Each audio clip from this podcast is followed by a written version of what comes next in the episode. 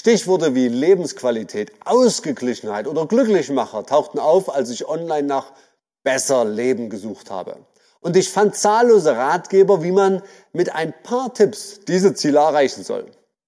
Da wurde mir wieder deutlich, wie groß die Sehnsucht nach einem erfüllten, guten Leben ist bei jedem Menschen.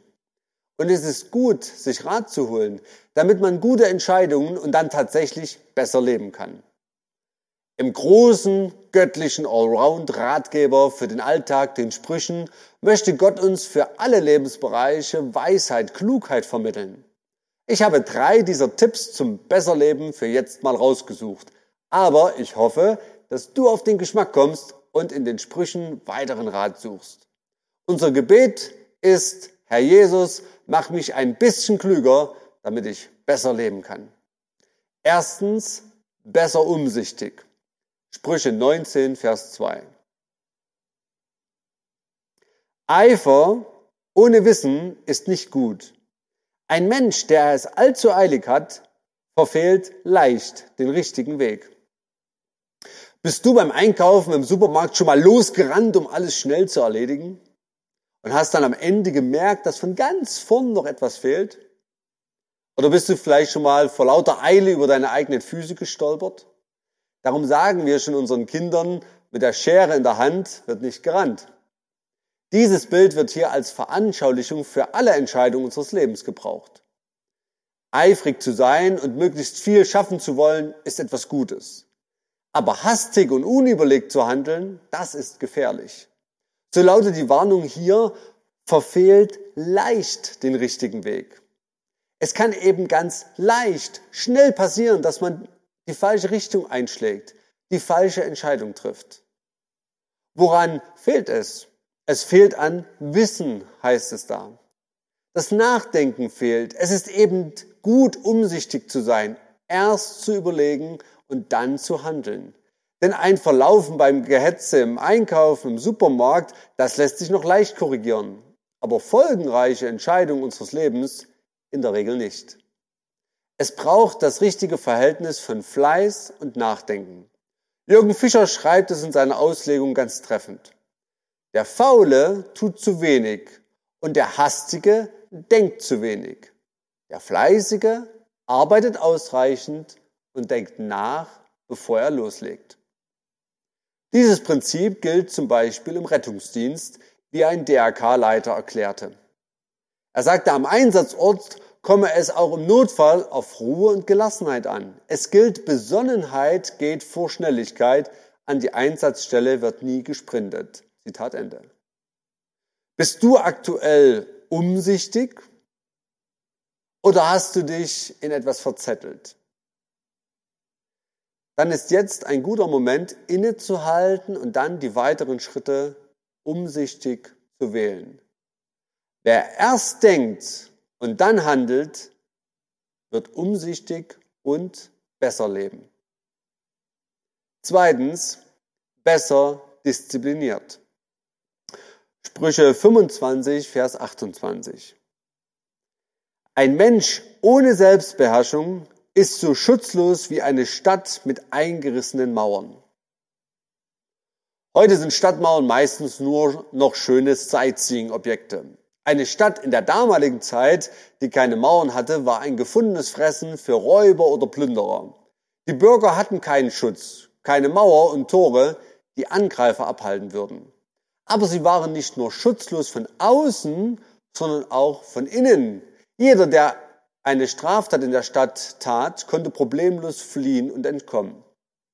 Ebenso wirkt sich fehlende Selbstbeherrschung, Disziplin in unserem Leben aus. Wir denken meistens, wenn jemand unbeherrscht ist, schadet er nur anderen. Nein, er schadet auch sich selbst. Denn zum einen kann jeder Impuls von außen, also egal ob Worte, Bilder, was auch immer, ohne Hindernis, ohne Prüfung bis ins Innerste vordringen, in das Herz.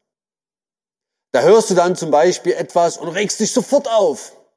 Oder du siehst etwas und du musst es sofort auf der Stelle haben. Ja, das kennen wir alle von Kindern an der Supermarktkasse. Aber wie sieht es eigentlich bei dir und mir aus? An der Kasse. oder bei Werbung? Kannst du dich kontrollieren? Bist du diszipliniert? Oder musst du jedem Gedanken sofort nachgehen und nachgeben? Die andere Auswirkung ist, dass wir unbeherrscht handeln, dass jeder Gedanke in unserem Herzen sofort in Wort und Tat umgesetzt wird, ohne ihn vorher zu prüfen. Und ich kenne das selbst gut genug, dass ich zuerst geredet habe und dann gedacht habe. Meistens musste ich mich dann entschuldigen. Disziplin ist also nicht nur etwas für Sportler, sondern wir alle brauchen es, um uns und andere zu schützen. Wo fehlt dir gerade Disziplin, Selbstbeherrschung? Wie kannst du disziplinierter werden? Glücklicherweise müssen wir das nicht allein schaffen, sondern wie schon Paulus dem jungen Timotheus schreibt und ihn daran erinnert, in 2. Timotheus 1, Vers 7, dass wir den Geist der Selbstbeherrschung haben, der uns hilft. Wer seine Gedanken und Taten kontrolliert, wird diszipliniert und besser leben. Drittens, besser streitfrei. Sprüche 17, Vers 14. Einen Streit anzufangen gleicht dem Öffnen eines Dammes. Deshalb lass eine Sache lieber auf sich beruhen, bevor es zum Streit darüber kommt. Die Kraft und Gewalt von Wasser ist immer wieder beeindruckend, aber auch beängstigend. Wenn diese Naturgewalt losbricht, dann gibt es kein Halten mehr, wie wir gerade im letzten Jahr bei den Überflutungen traurigerweise erleben mussten. Und genau das passiert, wenn ein Damm bricht. Und mit diesem Ereignis wird hier ein Streit verglichen. Wobei Streit nicht einen Konflikt meint, also wenn man gegensätzlicher Meinung und Interessen hat, sondern wenn es eskaliert. Und ein solcher Streit entfesselt eben Kräfte, die wie Wassergewalten alles mit sich reißen, was uns in unseren Beziehungen lieb und teuer ist. So nimmt er uns die Freude, den Frieden und er hat eine Eigendynamik, die wir nicht mehr unter Kontrolle haben. Was können wir tun? Wie können wir streitfrei leben? Nun, zum einen sagt uns der Text hier, bevor, bevor es zum Streit darüber kommt. Bevor heißt am Anfang, am Anfang lässt sich noch etwas dagegen tun. Darum handle frühzeitig. Überlege in kritischen Momenten genau, wohin das führt. Und was kannst du dagegen dann tun? Das zweite, deshalb lass eine Sache lieber auf sich beruhen. Hör auf und lass es auf sich beruhen. Es gilt, zum Streiten gehören immer zwei. Stell dir vor, du willst dich streiten und keiner macht mit. Sei also ein Friedensstifter. Nimm dich zurück. Verschließ den Damm, bevor der Streit entfesselt ist. Zum Beispiel mit Worten wie, ich will mich nicht mit dir streiten. Ich lasse dir den Vortritt. Oder wie kann ich dir helfen? Wer Konflikte nicht zu Streitereien werden lässt, wird streitfrei und besser leben. Der Herr Jesus will uns das beste Leben geben. Darum gibt er uns seine Ratschläge zum besser Leben. Amen.